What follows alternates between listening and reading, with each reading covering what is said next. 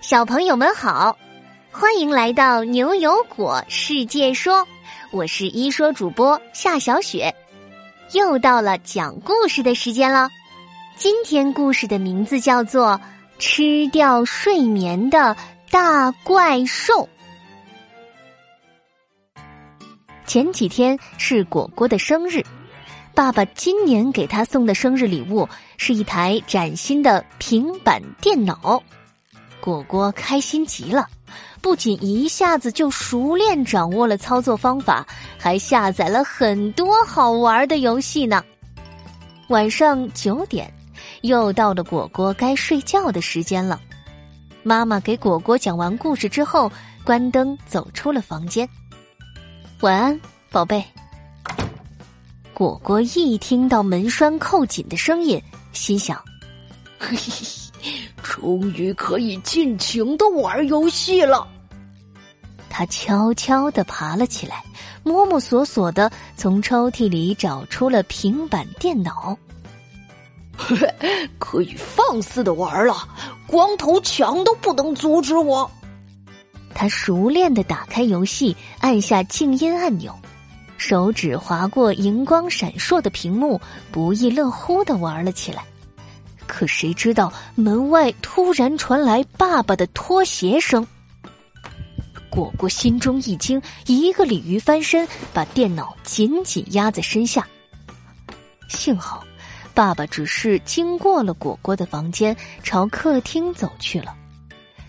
果果小心翼翼的呼出一口气，唉，原来是虚惊一场。过了好一会儿。果果实在是困极了，电脑好几次都要砸到他的脸上，他却还是舍不得把它放下。果果，起床了。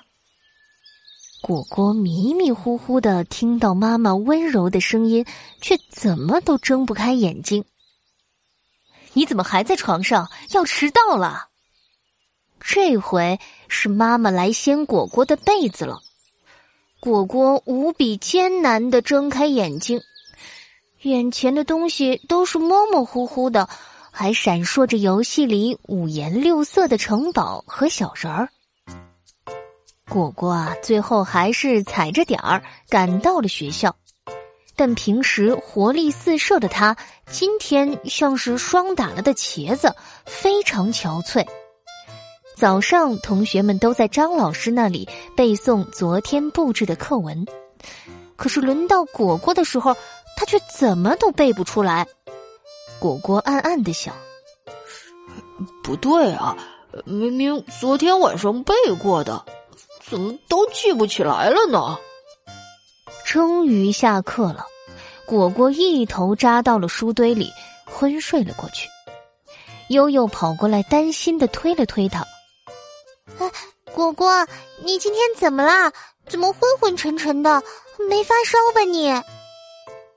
我我好困呢，我好想睡觉。你昨晚干嘛去了？现在困成这样？牛牛瞟了一眼果果无精打采的样子。悠悠，我告诉你吧，十有八九啊，是因为他抱着那个生日礼物一晚上都没撒手呢。啊，就是那个平板电脑，它可是一个会吃掉你睡眠的小怪兽。果果一听有怪兽，整个人惊醒了。什么怪兽？在哪儿？看我的旋风宝剑！你中毒了吧，果果？我是说啊，你的平板电脑才是大怪兽。科学家最近发现呀，小朋友每多玩一个小时的触屏手机或者平板电脑，他的睡眠时间就会减少大约十六分钟呢。你说平板电脑是不是会吃掉你睡眠的怪兽？